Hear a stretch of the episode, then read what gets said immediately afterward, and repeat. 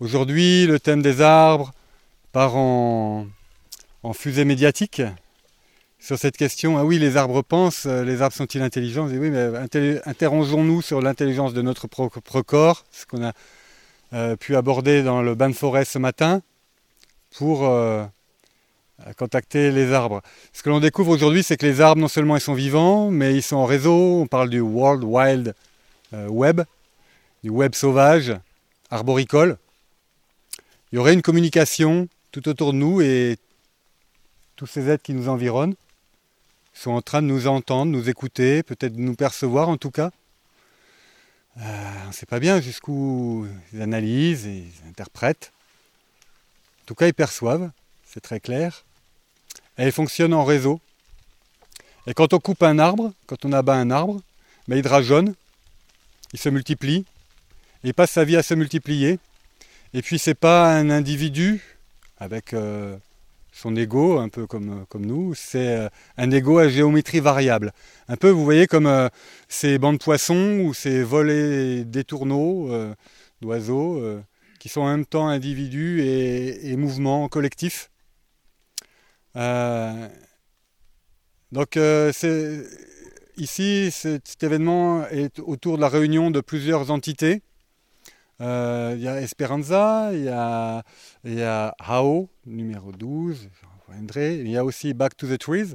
Back to the Trees, c'était un festival dans la forêt, entre le jour et la nuit, comme son retour à l'arbre, retour aux origines, retour. Euh, ou prendre une manière de prendre le maquis. Et c'était destiné, parce qu'au début, c'était un festival assez classique, euh, avec un support institutionnel. Et puis un jour du jour au lendemain, les institutions ont, coupé les vivres. Et l'organisateur euh, qui avait essayé de, tisser tout cela en réseau entre les artistes pour créer de la création, de l'émulation avec le public, avec des artisans, art et sciences, dans des interrelations aussi entre les disciplines, entre les domaines. Euh, un peu désespéré, je lui ai dit, bah, quand on coupe un arbre, il drageonne. Donc euh, on a fait, chaque personne qui ayant participé et qui l'avait, lui, mis en réseau, on dit, bah, nous, on le refait chez nous avec des bouts de ficelle, des moyens, voilà, comme vous avez pu voir ici, un peu euh, de terrain neutre. Et maintenant, c'est un mouvement qui s'étend entre euh, voilà, l'Est de la France, ben, aujourd'hui le Pays Basque, mais il y a aussi des événements Back to the Trees au Bangladesh, au Canada, c'est devenu on a coupé un, événement qui était local, et c'est devenu un événement international.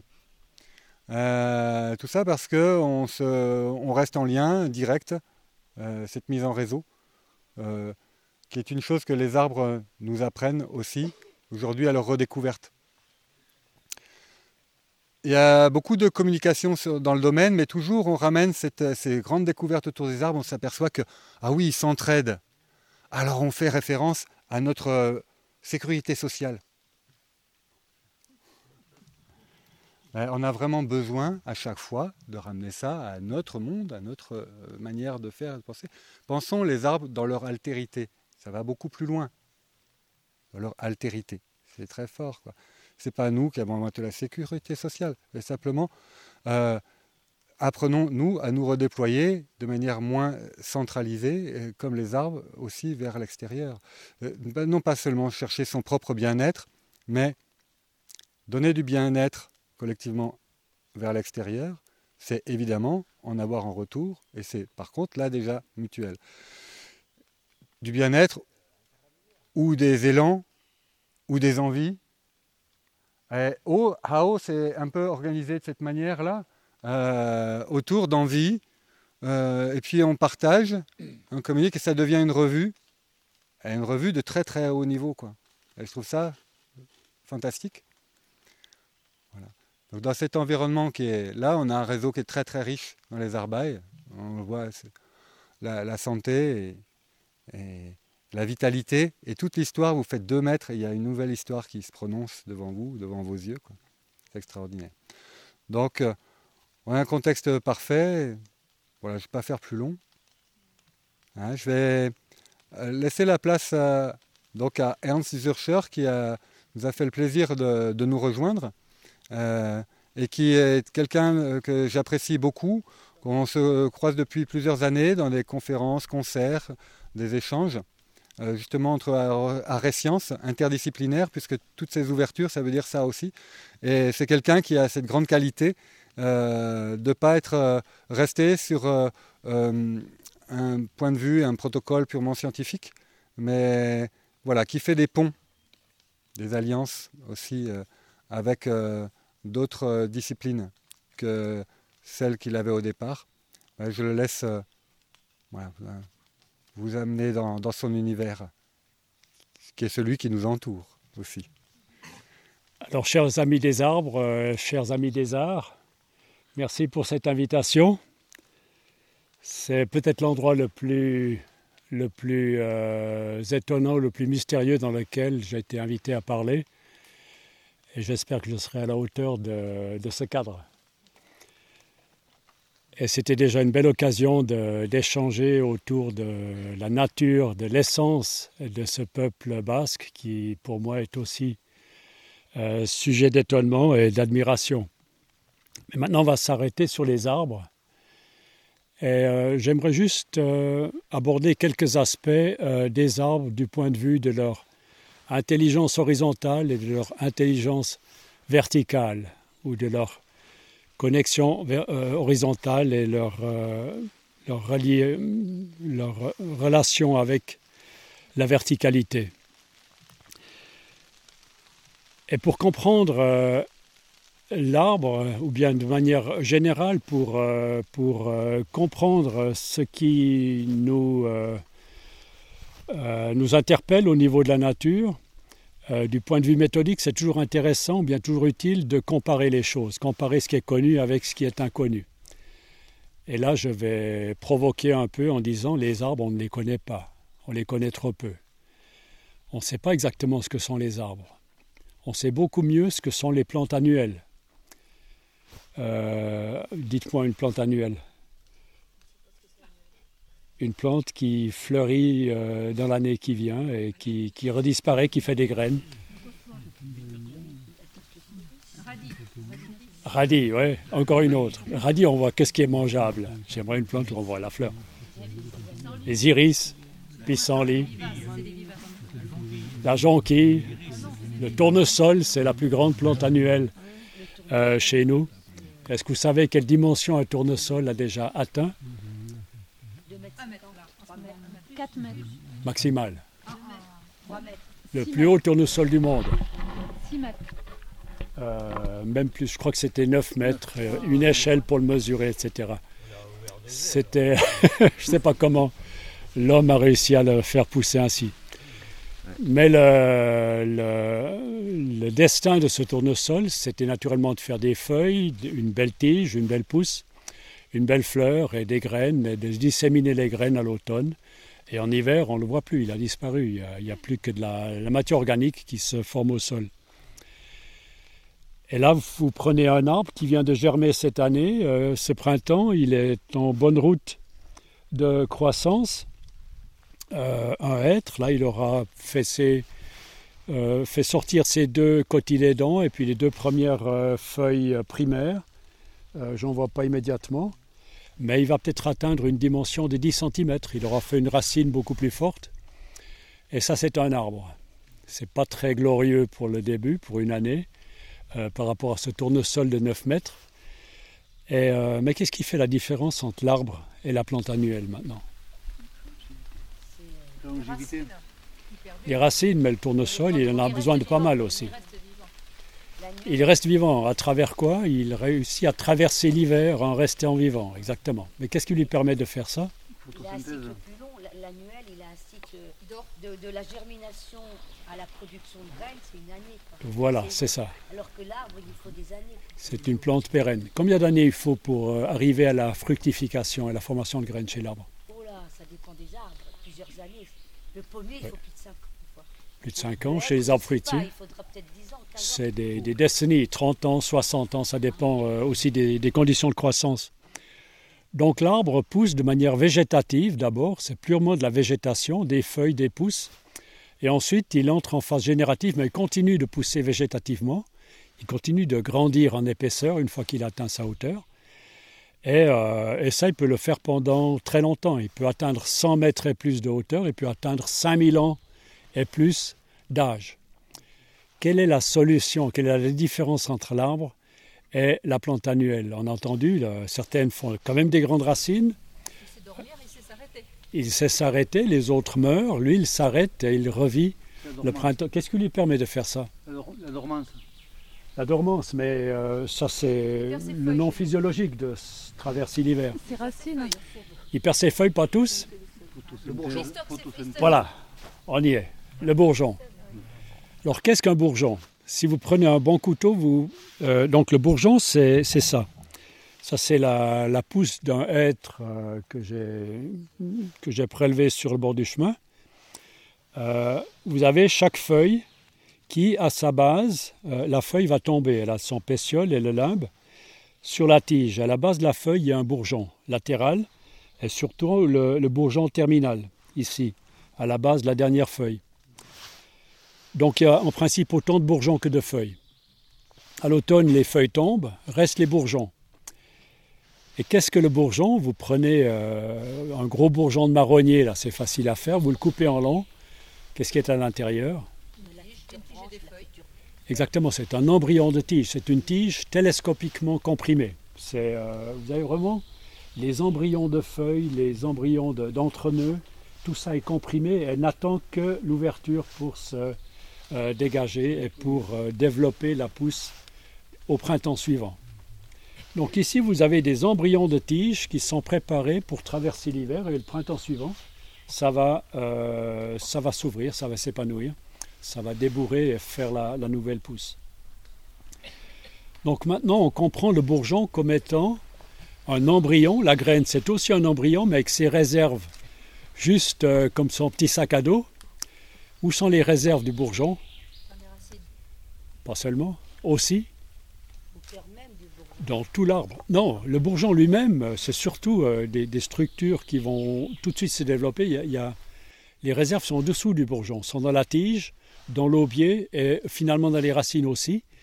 Mais le bourgeon, il n'a pas un petit sac à dos à côté de lui comme la graine euh, avec les réserves à côté, l'embryon.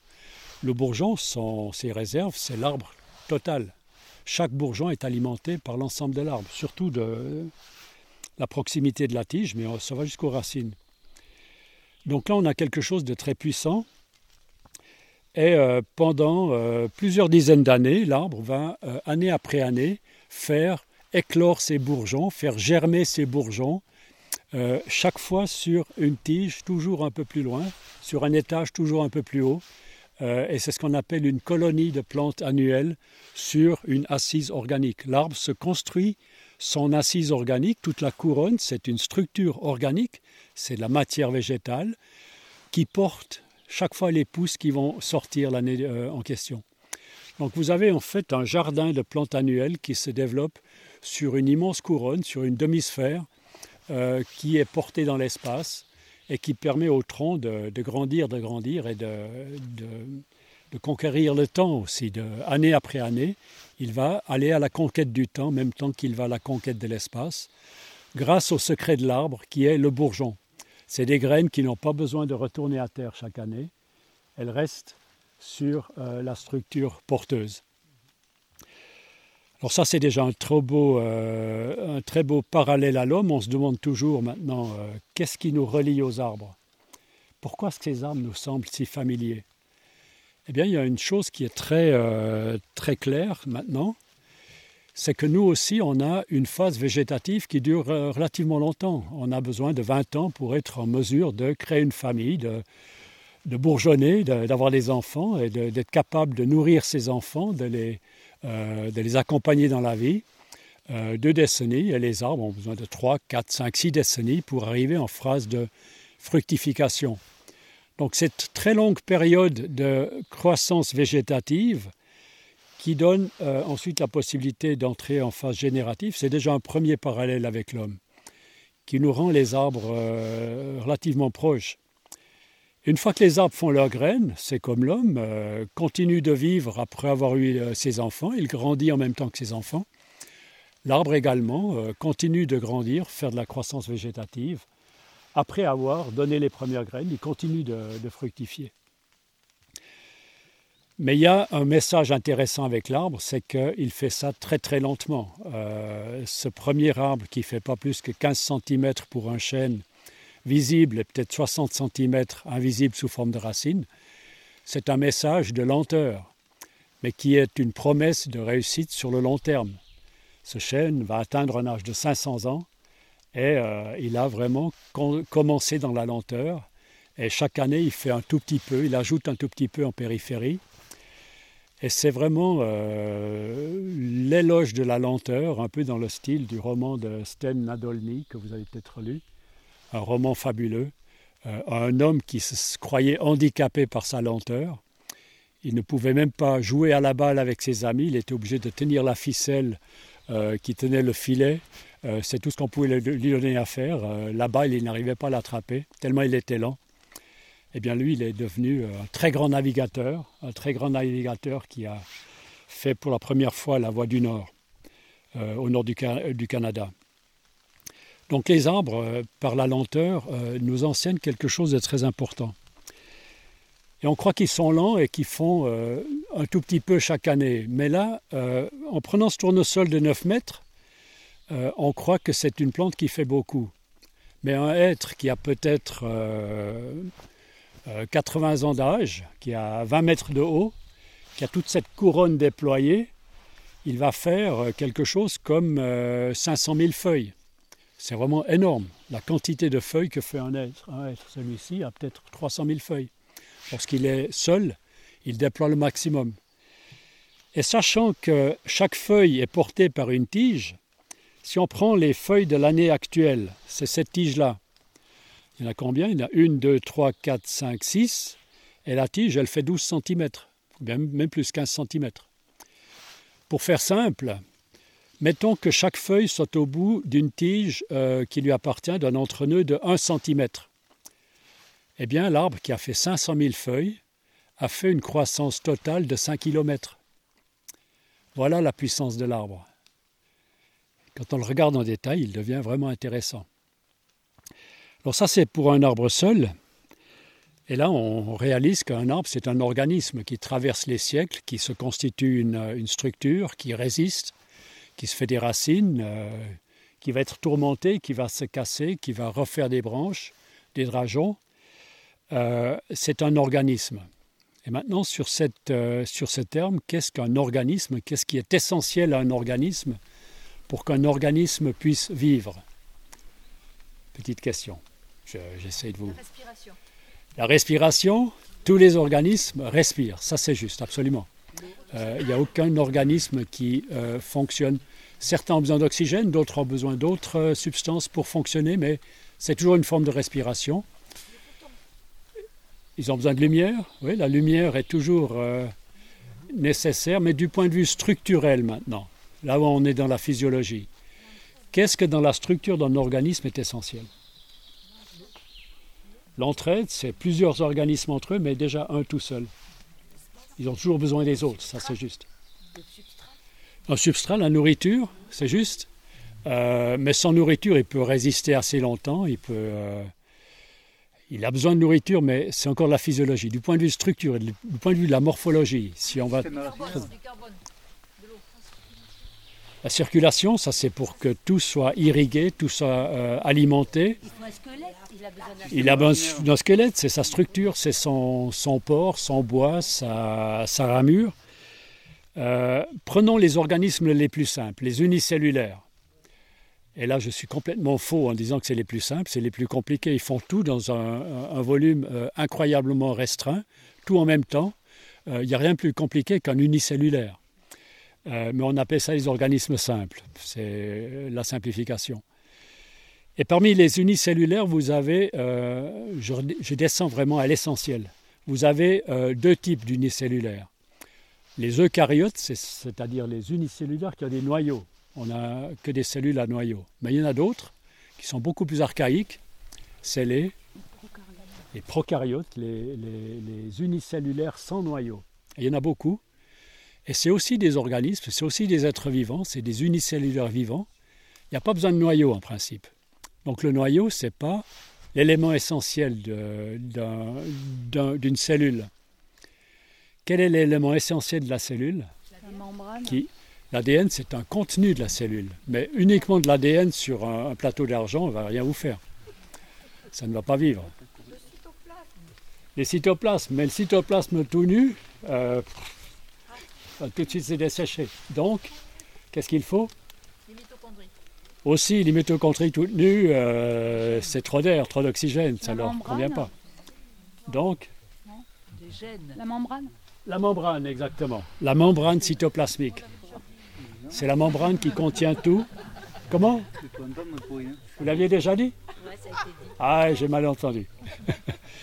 Alors la membrane, c'est vraiment l'élément essentiel euh, de toutes les cellules, avec ou sans noyau. Elles contiennent les cytoplasmes, les mitochondries et toutes les, organites, les organelles. Eh bien, cette membrane, euh, on croyait longtemps que c'était simplement un sac euh, semi-perméable, ce qu'on appelle la membrane phospholipidique. Il y a du phosphore, il y a des lipides, c'est hydrophile à l'extérieur. c'est comme un sandwich hydrophobe à l'intérieur. C'est donc une barrière.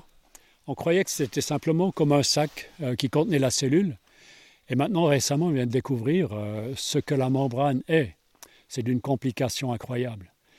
Les derniers biologistes, les biologistes qui ont compris ça, désignent la membrane comme étant le siège de l'intelligence cellulaire. C'est plein de petits canaux de passage pour les substances qui entrent dans la cellule, de manière contrôlée, pour les substances qui sortent de la cellule de manière contrôlée. Il y a des protéines qui traversent la membrane alors qu'elle est isolante, mais des protéines traversent l'ensemble de la membrane, ont une antenne à l'extérieur pour avoir des perceptions chimiques et transmettent ce qu'elles ont perçu à l'intérieur avec une autre forme de communication à l'intérieur de la cellule pour dire ce qu'il faut faire. D'autres protéines ont des, euh, antennes de perception électromagnétique, d'autres de perception acoustique, euh, d'autres de perception euh, gravimétrique aussi. Euh, la cellule sait où est le centre de la Terre. Tout ça, c'est d'une intelligence incroyable qui est euh, sise dans l'enveloppe cellulaire. Et le- ce biologiste, Bruce Lipton, c'est un livre qui vient de sortir il y a très peu de temps, euh, dit clairement, euh, en comprenant le fonctionnement de la cellule et de l'ensemble des cellules, la membrane cellulaire est le siège de l'intelligence cellulaire. C'est grâce à ça que la cellule a ses sens de perception et qu'elle peut s'orienter dans le monde. Une cellule aveugle n'a aucune chance, à moins qu'elle puisse entendre, sentir, etc. Les sens sont nécessaires. Parfois c'est un, parfois c'est l'autre qui est plus accentué. Et nos, euh, quelle est notre membrane à nous? C'est la peau, exactement. Et quels sont les organes des sens euh, de notre peau? Le toucher, c'est encore une fois une fonction de la peau. C'est la sensation de température. Mais c'est tous les organes. Les yeux sont issus, en fait, euh, dans le début de l'embryogenèse, vous avez trois feuillets. Vous avez l'endoderme, l'intérieur, qui donnera l'estomac, le mésoderme, poumon, cœur, et l'ectoderme. Eh bien, les yeux, les oreilles, la peau, euh, les cellules gustatives, euh, les muqueuses, tout ça, c'est sorti de l'ectoderme. Nos organes des sens sont aussi issus de notre enveloppe euh, euh, embryonnaire.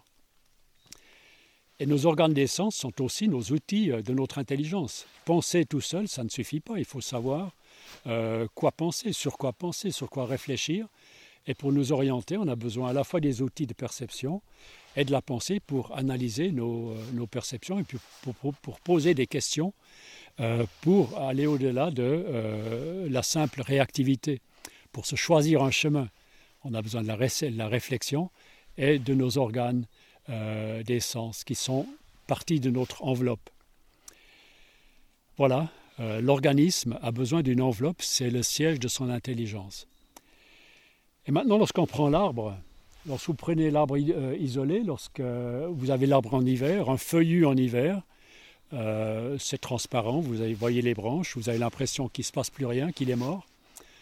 Et au printemps, quelle est la différence entre un feuillu en hiver et puis un feuillu euh, en été?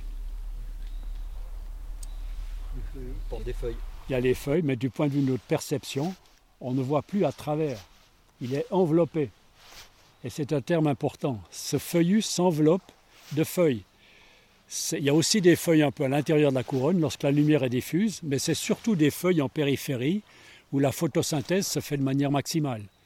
Le hêtre, il est champion pour travailler avec peu de lumière. Il est capable de faire des feuilles aussi à l'ombre des feuilles de lumière, c'est des feuilles d'ombre. Mais en général, les arbres concentrent leur euh, végétation dans la périphérie, donc chaque fois une enveloppe supérieure, supplémentaire, chaque année. Donc l'arbre, comme organisme, se constitue une enveloppe et les feuilles, c'est vraiment un organe d'échange, photosynthèse, on ne va pas entrer dans le détail, c'est une, euh, une merveille euh, de, la, nature. C'est, en fait le, processus euh, naturel le plus important sans lequel on ne serait pas là. C'est grâce à la photosynthèse des plantes qu'on a de la nourriture et qu'on peut redonner quelque chose pour que ça pousse, etc. Et lorsque les arbres, en tant qu'organismes, se mettent à plusieurs, qu'est-ce qu'ils font Lorsque les arbres sont- forment une communauté, Un buisson ou une forêt un buisson, euh, un bosquet, un bois, une forêt. Et là, ça devient intéressant parce que c'est plus seulement un seul arbre qui euh, constitue cette forêt. L'arbre n'est plus seulement organisme lorsqu'il est tout seul à trôner dans un paysage. Lorsqu'il constitue avec d'autres une forêt, il devient à la fois, il reste organisme, mais il devient organe de la forêt. Et si vous regardez la forêt dans son ensemble, vous avez un intérieur de la forêt puis un extérieur de la forêt. Si vous éloignez de la forêt, vous avez un, un paysage qui est constitu- constitué de parties boisées et de parties cultivées. Et la limite entre les parties boisées et cultivées, à quoi ça- comment est-ce qu'on appelle la limite entre la forêt et les zones ouvertes? C'est l'orée, la lisière, euh, l'orée de la forêt. Et là, c'est l'enveloppe des enveloppes. C'est d'une densité incroyable. La forêt se ferme tout de suite euh, grâce à sa lisière, à son orée. euh, pour se protéger son intérieur. Parce que l'intérieur forestier, c'est ce que la terre a de plus précieux. C'est ce qui reçoit les précipitations, ça stocke l'eau, et l'arbre utilise cette eau pour faire sa photosynthèse. Mais pas toute l'eau qui est tombée des pluies, c'est la moitié ou deux tiers. Le reste reste stocké dans le sol et est euh, délégué aux sources, à la nappe aux rivières. C'est le trop-plein qui est restitué à travers la saison sèche, à travers l'hiver, les rivières continuent de pousser grâce à cette forêt organisme qui fait son stock d'eau dont elle n'utilisera qu'une partie et le reste est disséminé sur la terre euh, avoisinante. Donc là, on a euh, une proposition de réflexion. Vous avez cette forêt qui constitue un organe, c'est comme une, euh, c'est une vraie chambre à laquelle on, on se trouve. Ici, c'est une forêt relativement ouverte. La route a créé une ouverture, mais là où la forêt est intacte, elle est relativement fermée. Ça dépend des essences. Et euh, à l'intérieur de la forêt, c'est une autre atmosphère qu'à l'extérieur. L'ionisation de l'air est très différente dans la forêt qu'à l'extérieur, surtout qu'en ville. Et maintenant, euh, réfléchissons un peu à ce que signifie cette enveloppe forestière. Est-ce que c'est le siège de l'intelligence forestière? Avant de répondre à cette question, je vais vous proposer cette forêt encore sous une autre manière. La forêt est un organisme d'ordre supérieur, dont les arbres sont les organes. Mais la forêt peut aussi être un organe d'un autre organisme d'ordre supérieur. Quel est cet organisme? Paysage. Le paysage, si c'est local. Et globalement, si vous prenez la ceinture forestière tropicale, c'est la Terre en tant qu'être vivant. C'est Gaïa, si on veut la- l'appeler comme ça. C'est l'organisme Terre. Se constitue une protection forestière autour de l'équateur. Et longtemps, on a cru que euh, les arbres poussent bien sous l'équateur parce qu'il y fait chaud et humide. Il fait de toute façon chaud, le soleil tape à angle droit. Et maintenant, on vient de comprendre que c'est exactement le contraire. S'il fait humide en plus de chaud sous les tropiques, c'est parce qu'il y pousse des arbres.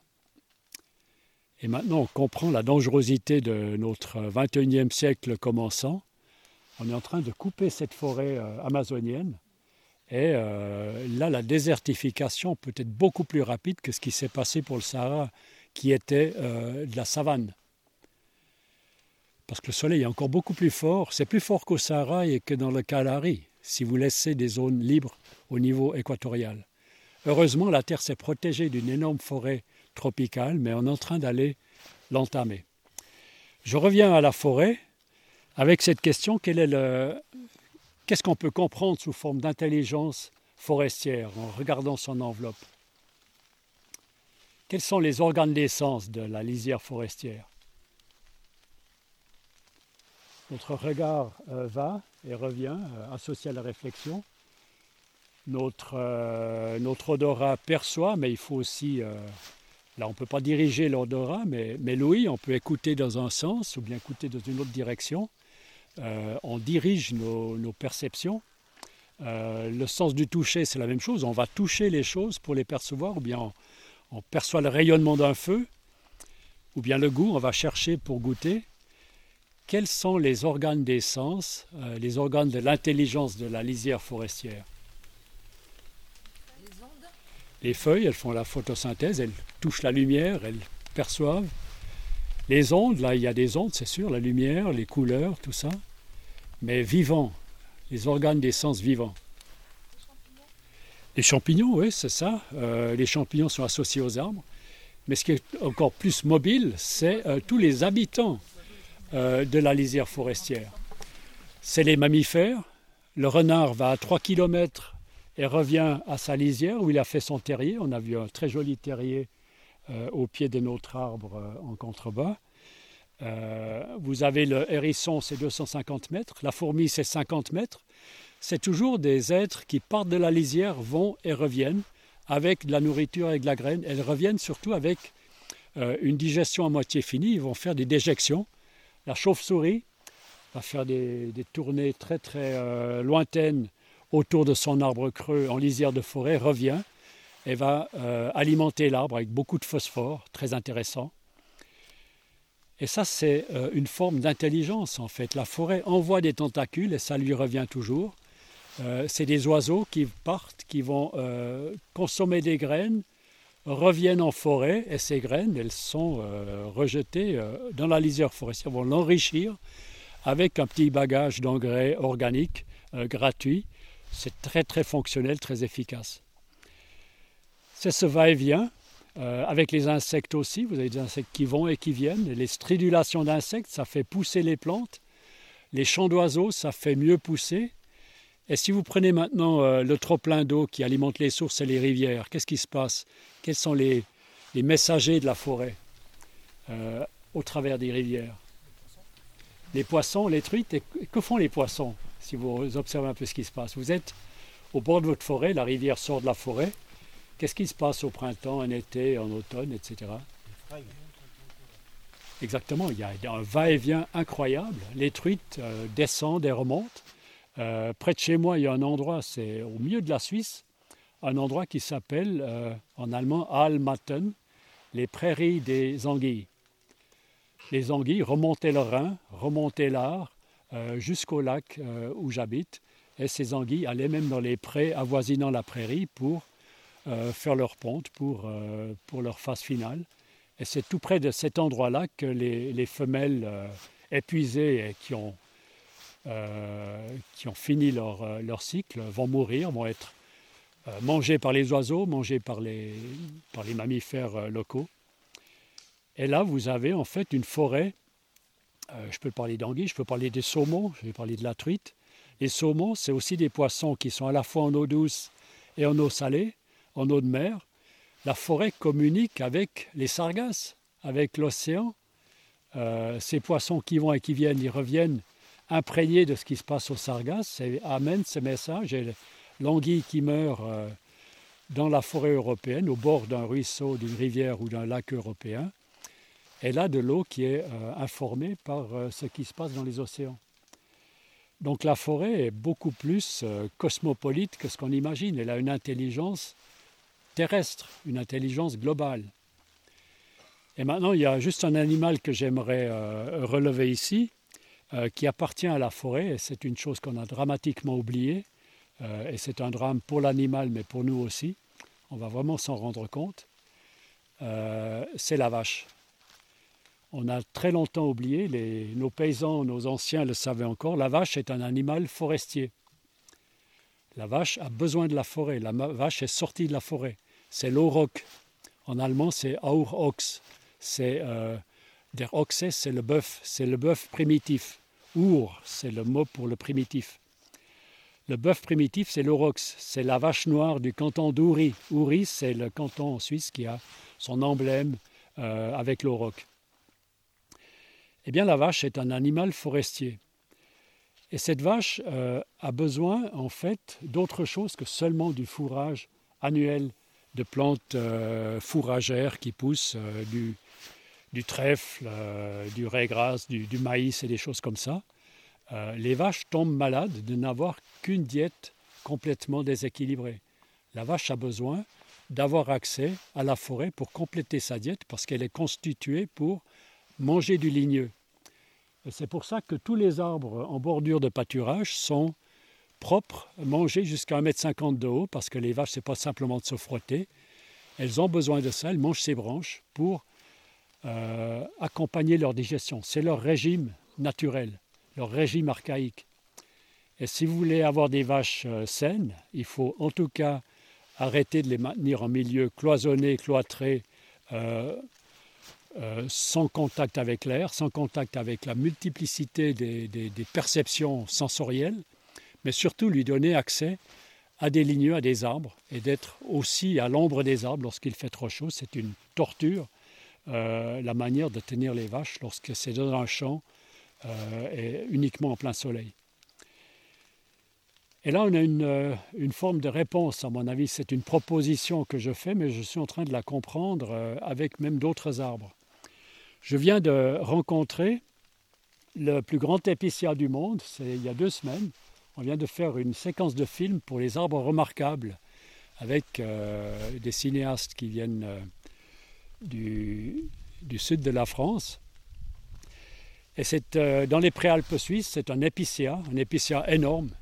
Euh, vous le verrez une fois dans ce film. Un épicier euh, oui, il est, il est, c'est un mastodonte.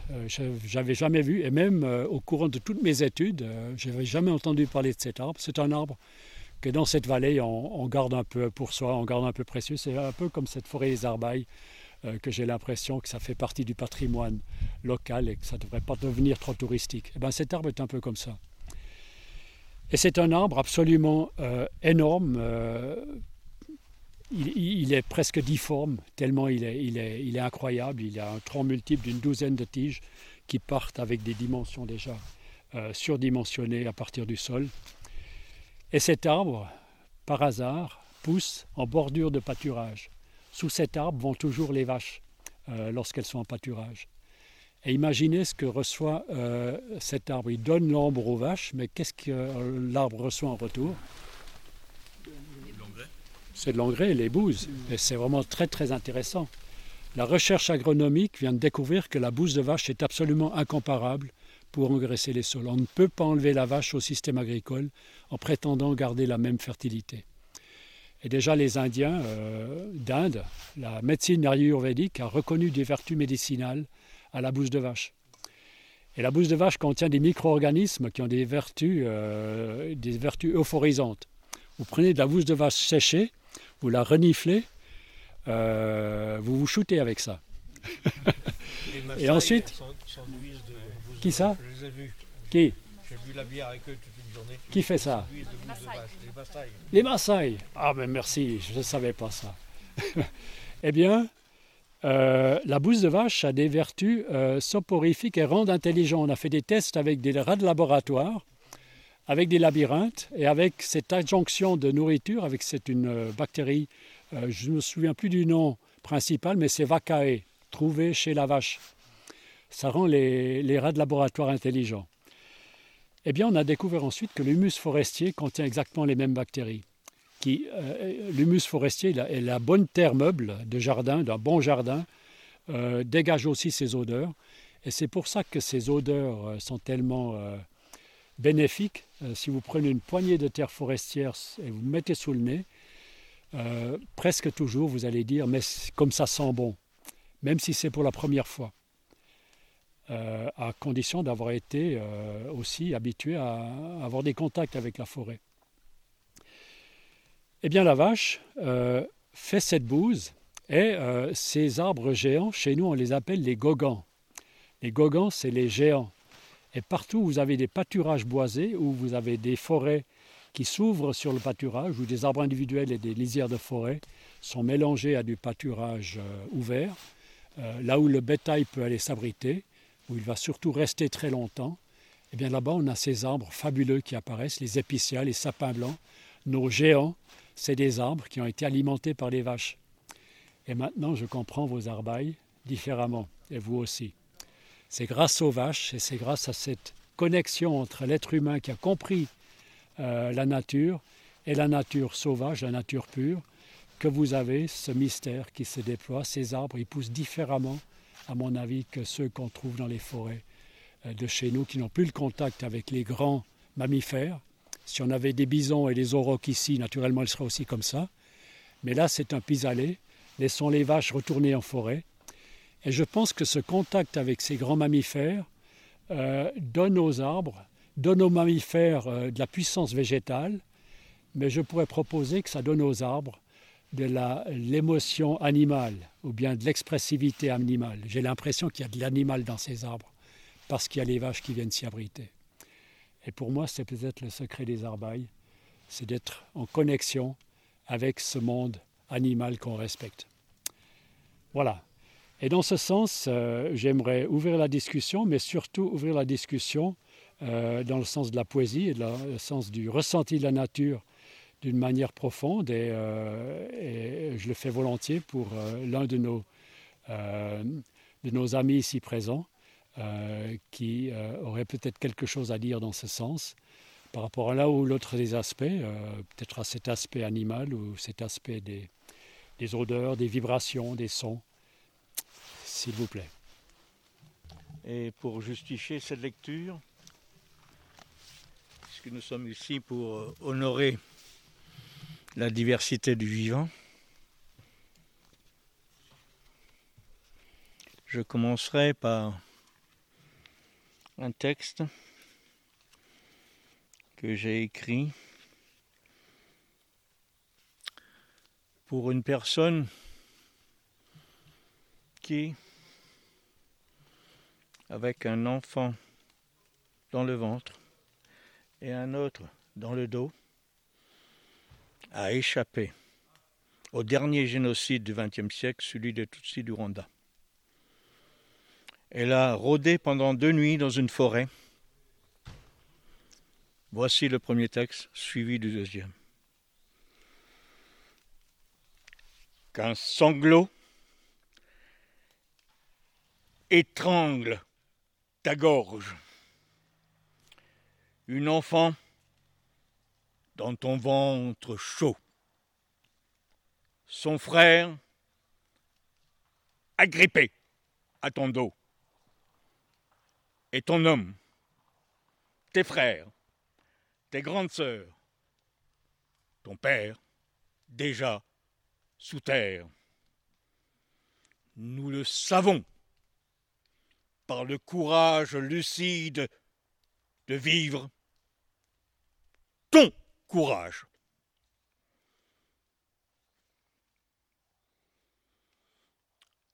Effronté,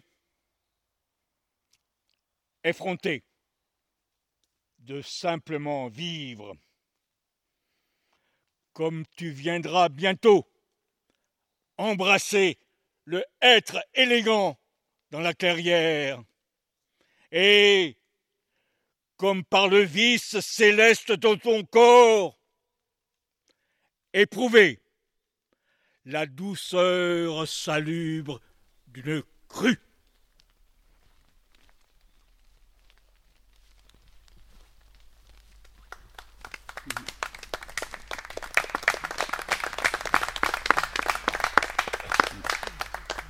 On peut ouvrir l'échange, la discussion autour de vos expériences avec les arbres. On a parlé d'animaux, d'arbres, de contact. Ton, exposé, d'une certaine manière, m'a rappelé euh, un, un, penseur dont je ne citerai pas le nom, certains de mes collègues vont deviner qui c'est, il nous fait comprendre que la nature par elle-même n'est pas seulement une puissance productive de vie, mais qu'elle est aussi capable de nous amener à une certaine forme d'intelligence profondément rationnelle. Oui, je pense que la, dans ce sens, la nature n'est pas simplement ressource productive de vie dont on pourrait se servir. Contrairement à ce que penserait un certain Descartes et bien d'autres. C'est ça. Et la question, c'est euh, quel est notre rôle par rapport Et déjà, est-ce qu'il faut parler de nature, puisque nous-mêmes, nous sommes aussi nature euh, Quel est notre rôle par rapport au vivant en général, en nous et hors de nous? On ne peut pas avoir une attitude par rapport au vivant hors de nous et penser que c'est sans, conséquence pour le vivant en nous.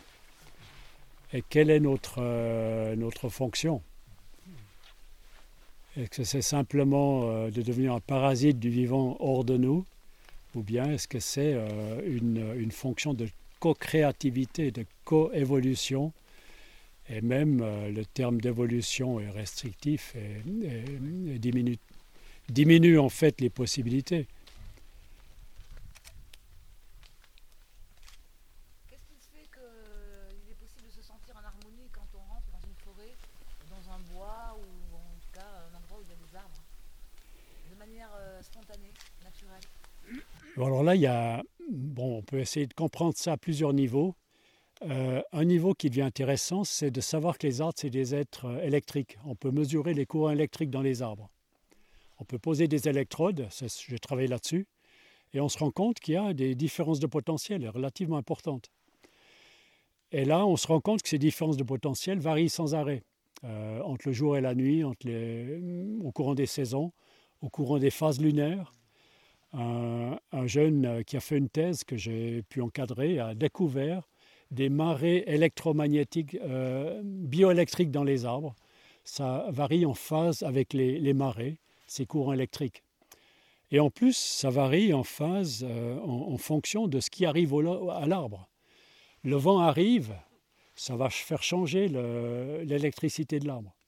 Je me souviens, je mesurais euh, un pommier devant chez moi. Il, était, il y avait un hamac entre le pommier et le prunier. Et pendant que je faisais mes mesures, ma fille vient se coucher dans le hamac.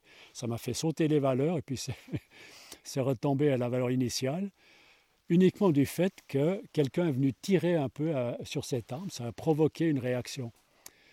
Donc maintenant, on se rend compte que ces arbres sont ultra sensibles, électromagnétiquement, mais naturellement acoustiquement aussi, euh, chimiquement aussi, tout ça on le sait, euh, physiologiquement par des échanges de substances. Mais en restant au niveau électromagnétique, on a donc des fréquences électromagnétiques dans l'arbre, dont des fréquences ultra basses, qui sont dans le niveau de 7 ou 8 Hertz et nous-mêmes, on a des fréquences cardiaques, électromagnétiques, des fréquences cérébrales. Et les, euh, chercheurs euh, en physiologie humaine euh, mesurent qu'en état d'éveil, on a certaines fréquences, en état de sommeil, d'autres fréquences, en état de méditation, encore d'autres fréquences. Des enfants en train de rêver éveillés, d'autres fréquences que des enfants en pleine activité. Et ce qui est intéressant, c'est que les arbres, ces fréquences ultra basses des arbres, sont d'un côté en phase avec la fréquence de la Terre, la fréquence de Schumann, et nos fréquences cérébrales, euh, lorsqu'on est en phase de méditation et d'expansion de, de, notre niveau de conscience, on entre aussi dans ces fréquences-là. Donc brusquement, on a ces arbres intermédiaires entre le ciel et la Terre qui battent avec, euh, en, phase avec la, fréquence terrestre.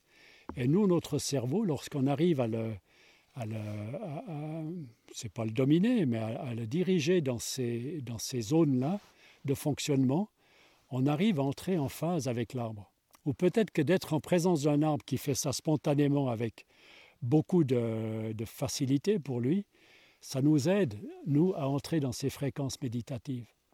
Et je pense que c'est une des raisons pour lesquelles de s'approcher d'un arbre, de se connecter à lui, euh, nous apporte ce bien-être parce que probablement ça nous permet d'harmoniser nos fréquences cérébrales euh, dans ces zones-là. Mais tout ça, ça reste maintenant exploré de manière systématique avec des, avec des neurologues, etc. Mais ce qui est encore plus efficace, et on l'a fait ce matin avec euh, notre premier groupe, euh, c'est de se mettre pieds nus.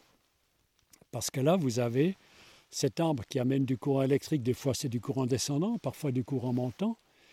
Euh, l'électricité de l'air est différente de celle de la, la Terre, est extrêmement électrique aussi, chargée électriquement. Surtout lorsque c'est un humus très riche en décomposition. Euh, si vous mesurez la température d'un humus en décomposition, c'est comme un compost. Ça fait monter la température, c'est de l'énergie dégagée. L'autre aspect de cette énergie dégagée, c'est des électrons, qui sont, c'est des courants électriques qui sont alimentés par cette décomposition. C'est de l'énergie libérée pour la physiologie du sol. Et maintenant, vous marchez pieds nus sur le sol, vous avez ces courants électriques, et lorsque vous êtes pieds nus, vous arrêtez d'isoler vos pieds avec des semelles en caoutchouc, euh, vous descendez de votre voiture euh, avec des roues en caoutchouc, vous êtes enfin de nouveau connecté au sol, et là vous avez le courant électrique de la Terre qui vous traverse. Donc, en touchant l'arbre pieds nus, vous avez en fait une, euh, une double connexion qui doit vous faire du bien. Ce qui est étonnant ce matin, il faisait pas si chaud que ça, mais tant qu'on était pieds nus par terre, on, avait, on était confortable. Après, j'ai remis mes chaussettes et mes souliers. euh, c'est là que j'ai eu froid aux pieds. Donc là, il y a de l'énergie euh, à redécouvrir. Et là, on est très très confortable avec la science. Euh, la recherche américaine, euh, j'ai une étude ici avec moi, euh, vient de découvrir que le fait de se mettre pieds nus, se connecter avec la Terre en, à dose de 30 minutes par jour, euh, vous fait baisser les états inflammatoires vous fait disparaître ou bien réduire les, états d'allergie, qui sont aussi des formes de déconnexion et de, de non-compatibilité avec la nature, les maux de tête et les euh, guérisons de blessures. C'est radical à quel point les blessures guérissent beaucoup plus vite lorsque, une demi-heure par jour, on se connecte. Et maintenant, il y a la possibilité de le faire en dormant. Il existe des, des, des- des- des dessous de, draps, donc des, nattes qu'on peut mettre sous les draps, qui sont avec des, fils d'argent ou bien de la fibre de carbone qui conduit aussi l'électricité, qui sont mises à terre. Vous avez un grand fil, ça sort par la fenêtre, vous avez une, une antenne qui se plante dans le sol. Et là, c'est recommandé de planter l'antenne près d'un arbre en bonne santé, parce qu'on sait que près des arbres, les arbres, c'est des alimenteurs d'électricité du sol, c'est des, sources d'énergie pour la terre aussi, pas seulement pour nous. Ou alors vous mettez votre, euh, euh, mise à terre dans la mise à terre de la fiche qui est aussi mise à terre, euh, ou bien vous connectez votre, réseau de connexion sous votre drap de lit avec, le robinet de votre salle de bain, par exemple. C'est aussi connecté à la terre. La fréquence cardiaque, la résistance à la douleur, le, sentiment de douleur, euh, c'est vraiment euh, impressionnant à quel point le sentiment de douleur diminue. Pour une même blessure, une fois on ne supporte pas la blessure, et une autre fois c'est carrément... euh, c'est supportable. Des fois, il y a des douleurs qui sont presque agréables. On sent que c'est en train de guérir. C'est ce genre de choses que cette reconnexion nous amène. Et a dit une chose très intéressante, on, est, toujours dans le même sujet. Il y a trois manières de vivre. Soit on vit en conformité avec la société, et ce sera pas du tout compliqué, ce sera très confortable, mais à la limite ennuyeux. C'est la vie en pantoufle d'un bout à l'autre. Euh, parce que vous suivez les règles de manière euh, absolue, vous essayez d'être le plus conforme possible, et c'est la, la manière euh, sociale compatible. Soit vous mettez en route votre raisonnement, votre réseau, votre ratio, votre raison, votre pensée individuelle, et là vous allez voir que certaines euh, des choses qu'on voudrait que vous fassiez euh, ne vous conviennent pas. Ça, ça ne va pas, je ne suis pas d'accord de faire ce que la société me demande de faire. Et là, vous êtes en train de vous constituer une individualité, vous constituez une, euh, une personnalité qui, qui n'est pas conforme absolument au moule. Mais là, ça coûte, et ça coûte des frictions. Et c'est beaucoup moins confortable de mettre en route sa raison, comme Descartes le faisait.